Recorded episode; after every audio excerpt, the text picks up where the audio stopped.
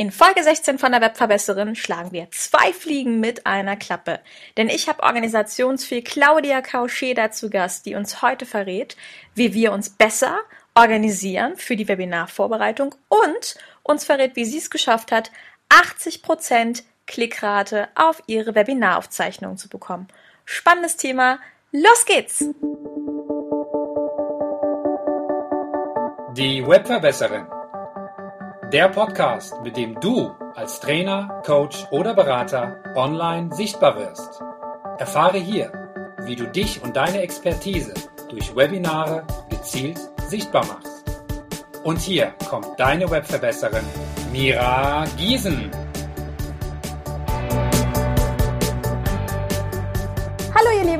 Dass ihr wieder eingeschaltet habt. Und heute habe ich wieder eine Expertin an meiner Seite und die hatte ich auch schon angekündigt. Und zwar habe ich heute die Claudia Kauscheda bei mir, ihres Zeichens Expertin für das Homeoffice. Hallo, schön, dass du da bist. Hallo Mira, danke für die Einladung. Na, aber sehr gerne doch. Claudia, magst du dich kurz ein bisschen näher vorstellen? Ja, gern. Claudia Koschede, mein Name, hast du schon gesagt, und bin in der Nähe von Wien zu Hause, hört man wahrscheinlich auch, kann ich also nicht verstecken. Und ja, ich arbeite seit über 20 Jahren im Homeoffice, mehr als 20 Jahre in angestellter Position und jetzt seit 10 Jahren circa selbstständig, wobei war nicht immer so viel Homeoffice, ja, das hat sich erst entwickelt vor ein paar Jahren, wie ich so ins Online-Business eingestiegen bin oder in die Online-Sichtbarkeit eingestiegen bin. Ja, da ist natürlich immer mehr geworden, ja, und äh, vor eineinhalb Jahren habe ich dann das Abenteuer Homeoffice äh, online gestellt und entwickelt und seitdem sorge ich für Struktur, die richtigen Workflows, Überblick und viel Spaß im Homeoffice. Ja, der Spaß ist erstmal das Aller, Allerwichtigste. Ne? Ja, richtig, genau. Ja, wo wir gerade von äh, Struktur sprechen, da hast du eigentlich schon ein sehr schönes, spannendes Stichwort genannt. Bei ganz vielen ist es ja so, wenn sie ja allererstes Webinar planen, dann ist das ja so ein Riesending, was in den Arbeitsalltag dann ja eingeplant werden darf. Kannst du da mal so ein paar Tipps geben? Wie kann ich denn dieses Projekt, mein erstes Webinar, konsequent in meinen Arbeitsalltag so Stück für Stück mit einplanen? Ja, also ich habe ich hab auch chaotisch angefangen, sage ich jetzt mal. Äh, ja, ich mache ein Webinar und habe das äh, den Webinartermin veröffentlicht, ja, und mich also dann nicht mehr drum gekümmert sozusagen. Und drei Tage vorher, ups, man sollte ja vielleicht ein bisschen Werbung machen, ja.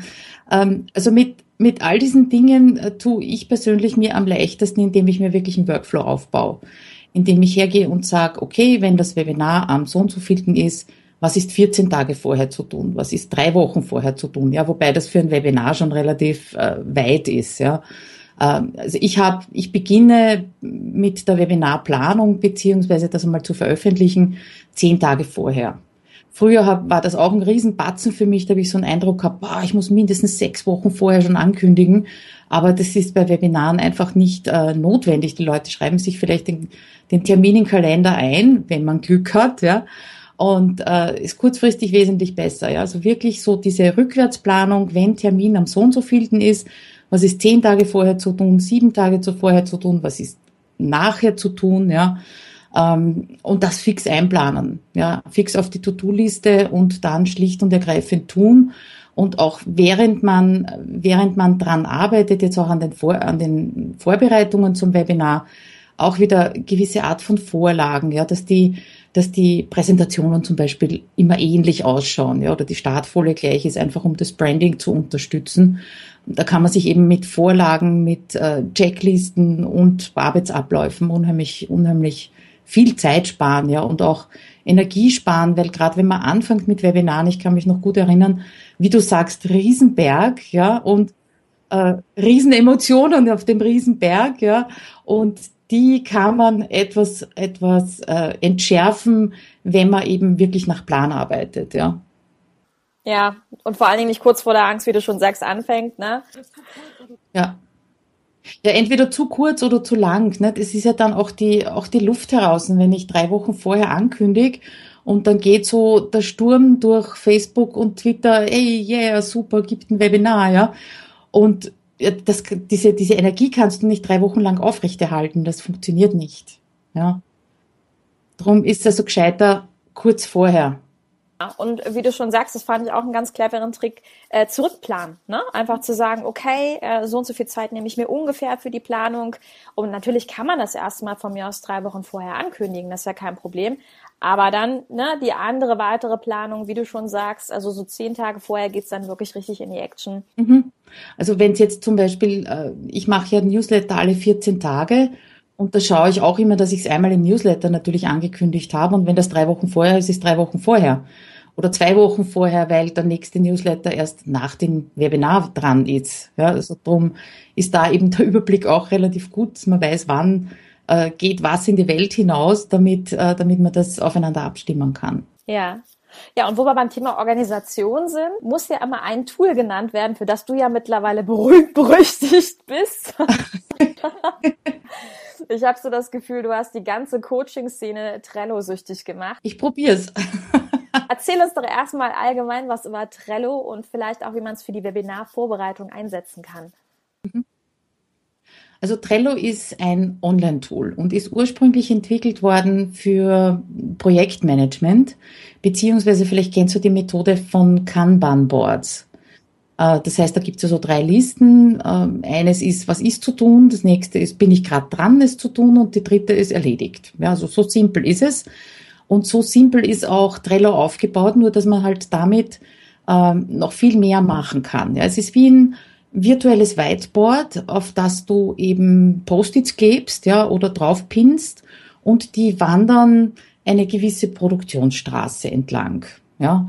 Und äh, das Schöne an Trello ist, das, was mich immer wieder fasziniert, ist, dass, äh, dass es zwei, ähm, zwei Dinge beinhaltet, die ich unheimlich wichtig finde. Einerseits mal den Überblick, ja, das heißt, ich möchte auf einen Blick wissen, ist die Woche die Hölle los, ja, zu tun, oder easy peasy, und die andere Sache, ich will nicht in ein anderes Tool wechseln, um dann Checklisten zu sehen, ja, oder äh, Arbeitsbeschreibungen zu sehen. Das heißt, du hast sowohl den Überblick und wenn du dann hineingehst in diese Kärtchen, das sind eben so kleine Stickerkärtchen, äh, dann hast du alle Details, die du brauchst. Und wirst also nicht auf den ersten Blick gleich von den Details erschlagen, weil das ist ganz oft bei anderen Tools, äh, To-Do-Listen-Tools, ich habe ja unendlich viele ausprobiert, ähm, oft so, dann, dann siehst du also, da geht also die Liste runter, ja. Und da ist, äh, natürlich müssen Projekte und auch ein Webinar relativ kleinteilig geplant werden, ja, mit den einzelnen Schritten. Nur wenn du die einzelnen Schritte auf den ersten Blick gleich siehst, das ist auf jeden Fall mal Schranke runter, ja, uff, viel, ja.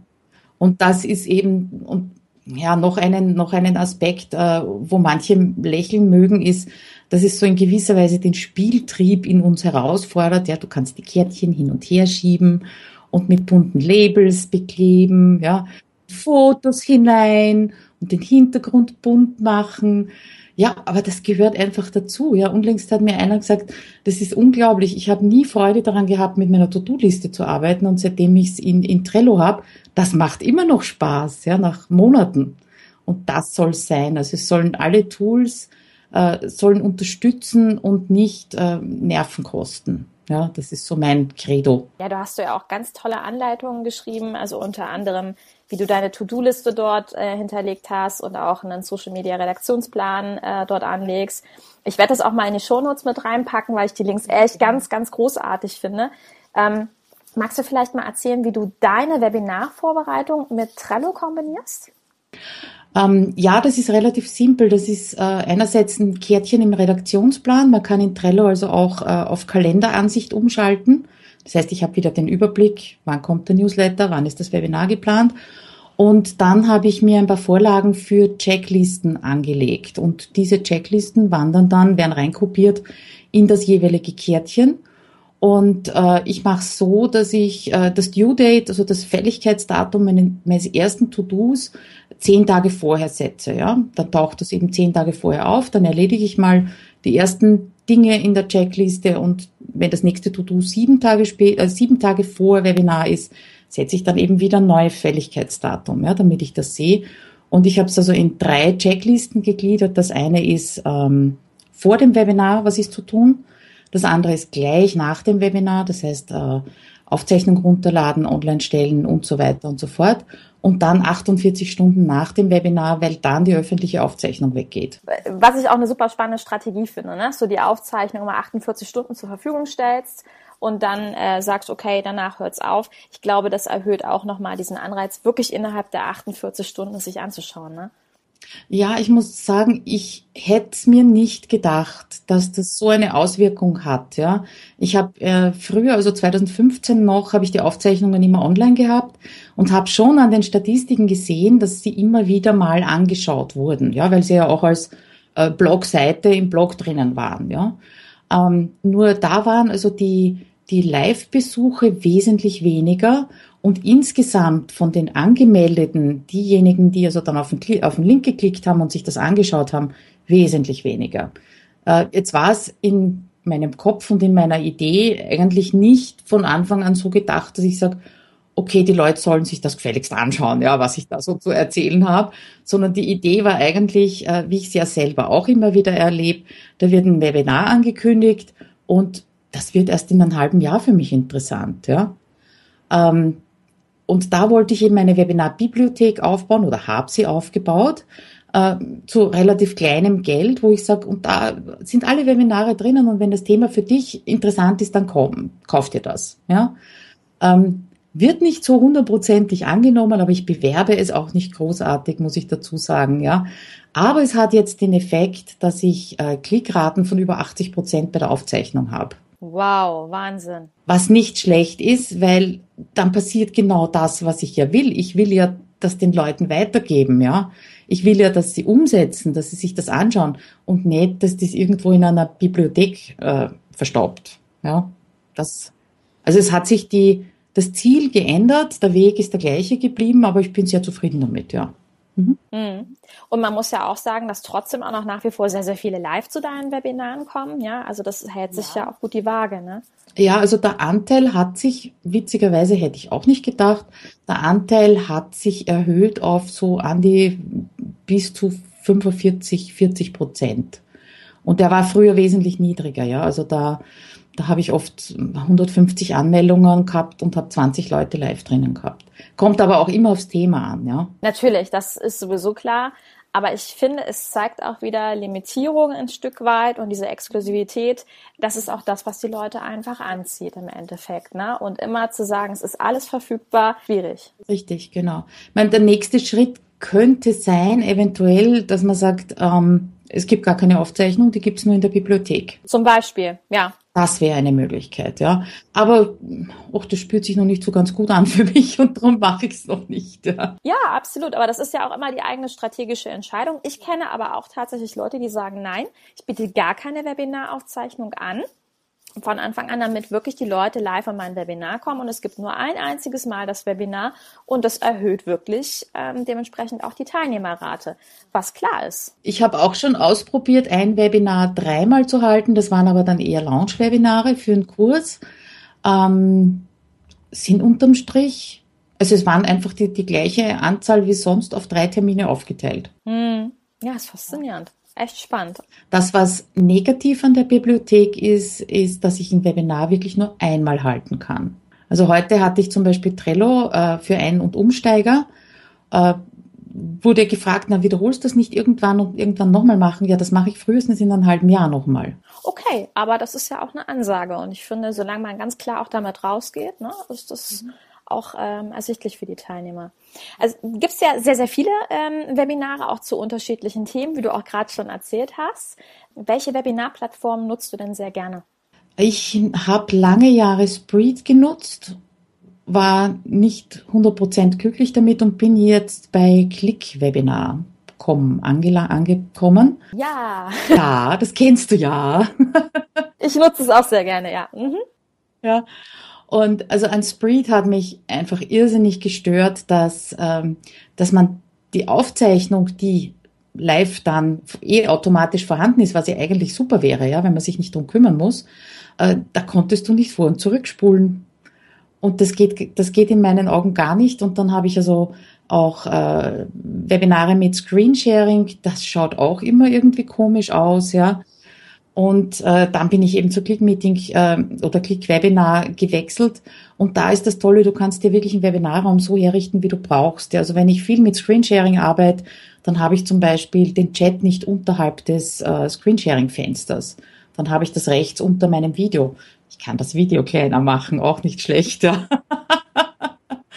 also äh, das ist einfach dermaßen flexibel und auch die Aufzeichnung ist von der Qualität her wesentlich besser. Ja. Sonst habe ich noch keine ausprobiert. Ich habe kurz mal mit Webinar Jam geliebäugelt. Ähm, allerdings ist da die Zeitversetzung äh, zwischen Chat und was ich lese. Also das geht in meinen Webinaren nicht. Ja, das ginge in einem Frontalvortrag, war es wahrscheinlich wurscht. Da kann man Chat auch äh, einfach ausschalten. Aber nachdem ich also schon drauf, ja, ich stehe drauf, wenn die Leute Fragen stellen und ich die beantworten kann, äh, und zwar zwischendurch auch, nicht nur am Ende irgendwie, kommt also Webinar Jam für mich nicht in Frage. Und mehr habe ich noch nicht ausprobiert. Ja, das waren also die drei. Okay, vielleicht sollte man noch mal kurz erklären, also Webinar Jam läuft über Google Hangouts, ne? Und äh, deswegen gibt es da so eine kleine Zeitverzögerung zwischen äh, eurem Sprechen und eben äh, der Chat-Interaktion. Klein, das ist also schon 30 bis 60 Sekunden, das ist also schon in einem, einem Live-Webinar eine Menge, ne? Ja. das ist eine Menge. Und vor allen Dingen, wenn man es aussitzen muss, indem man vielleicht wirklich Rückfragen stellt. Ich ähm, bin ja ein totaler Fan von Interaktion und so. Und äh, da wäre es mir auch zu lang. Also ich sage ja immer, man muss viel aussitzen können, aber äh, ja, da hört es dann irgendwann auf. Ne? ja, wenn man äh, so ein erfahrener Webinarhase ist wie du, der geht doch bestimmt auch mal was in die Hose. Och, weißt du. Nein, nie. Ja, also ich muss sagen, ich habe jetzt äh, Click, Click-Webinar habe ich wirklich seit äh, dreiviertel Jahr, würde ich sagen, ja, mache wirklich viele Webinare drüber, äh, öffentlich und für die Kurse.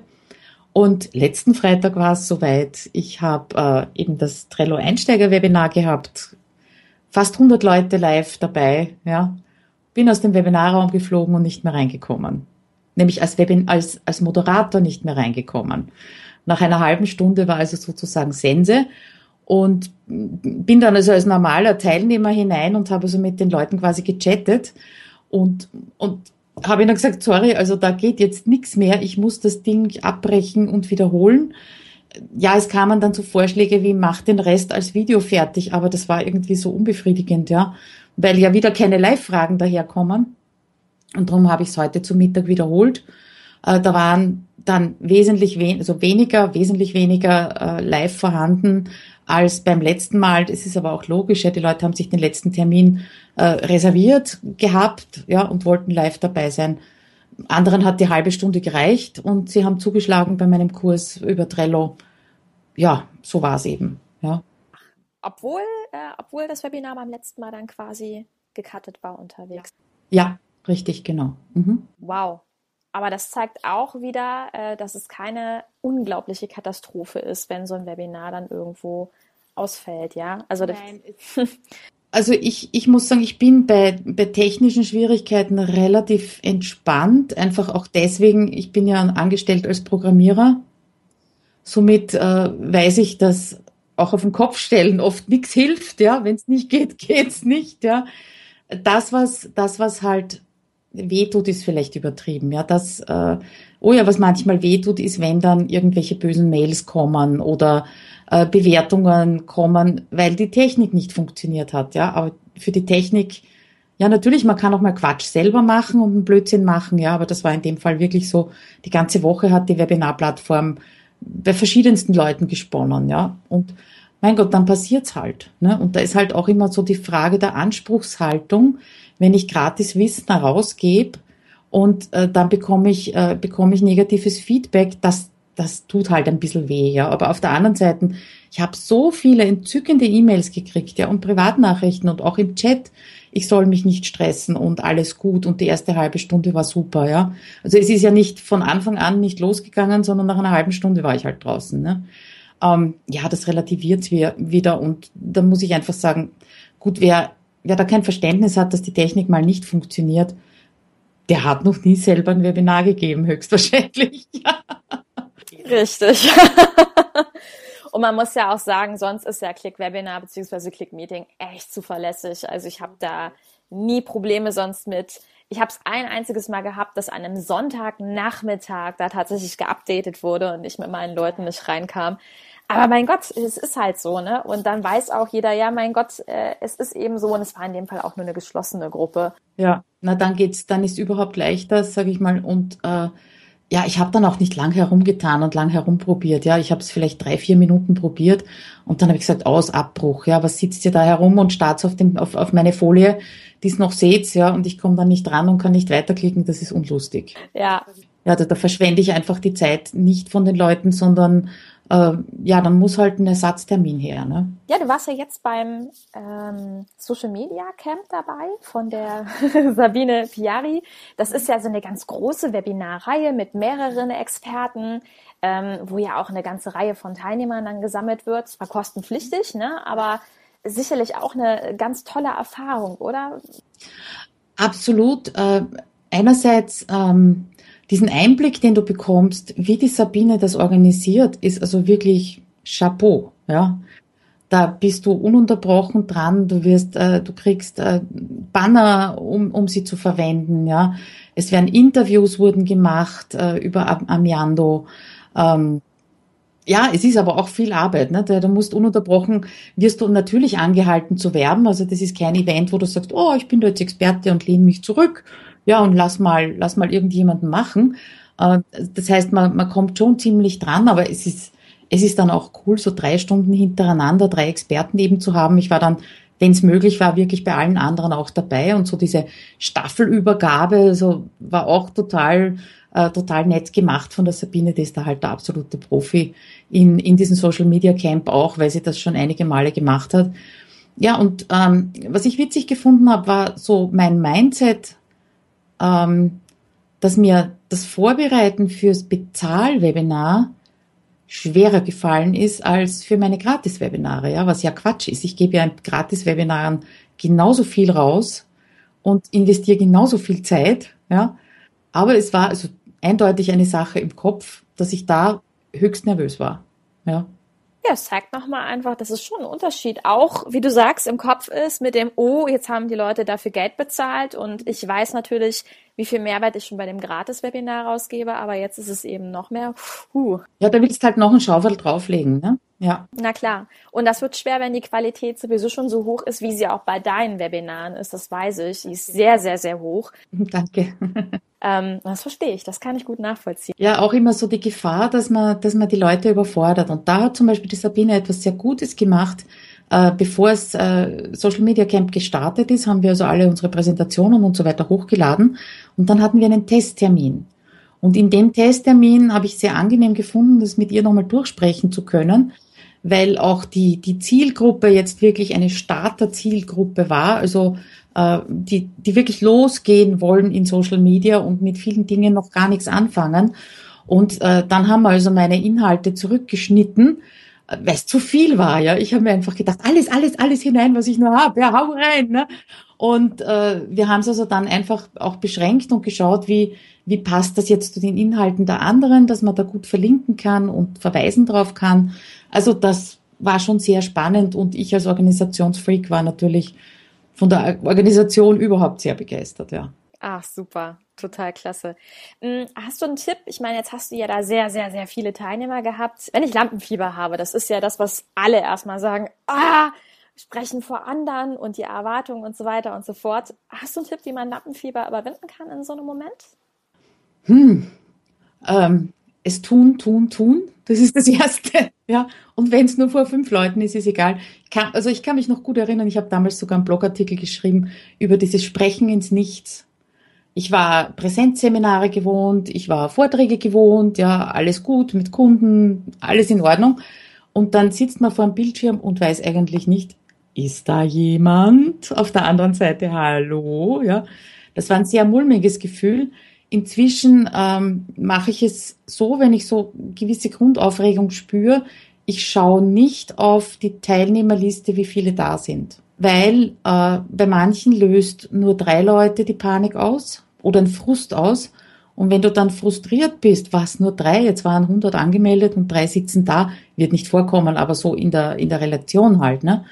Äh, dann bist frustriert Und da wird es dann schwer, die Energie hochzuhalten, dass du wirklich alles gibst.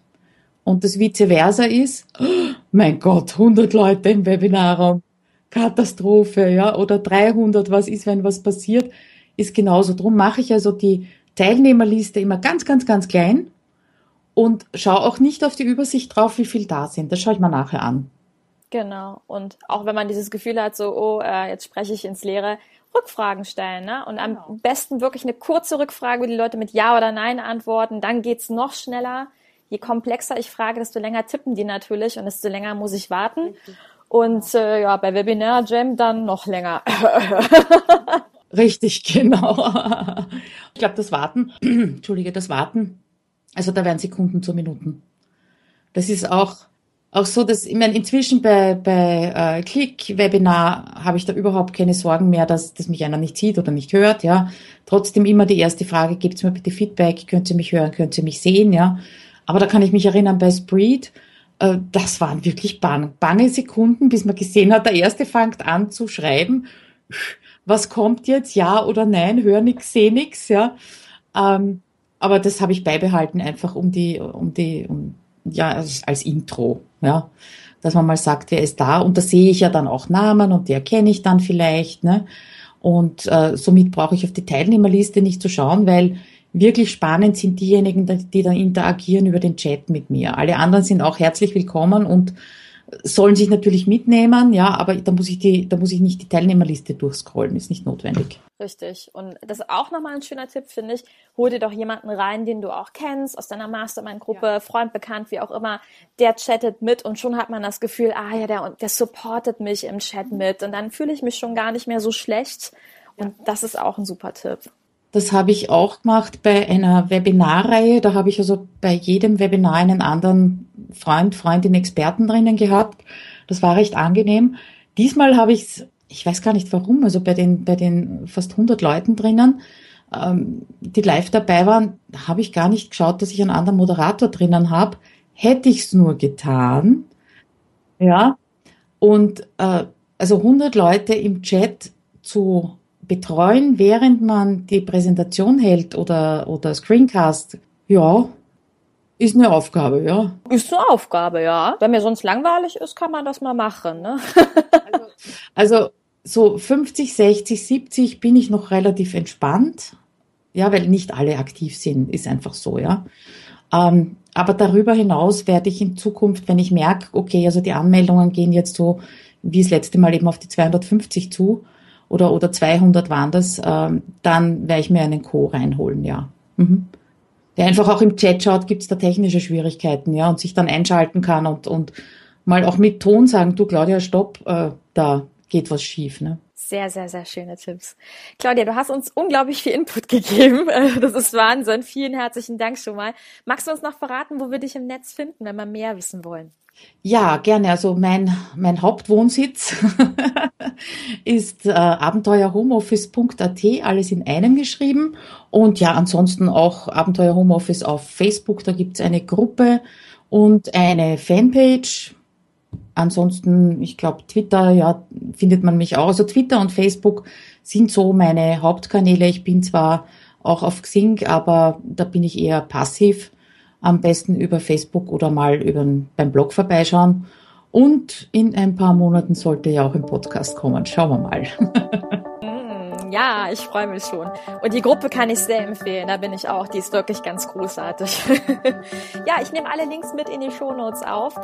Claudia, vielen, vielen herzlichen Dank, dass du dir Zeit genommen hast und bis bald. Danke für die Einladung und Grüße in die Runde. Tschüss. Dankeschön. Tschüss. Diese Folge hat dir gefallen?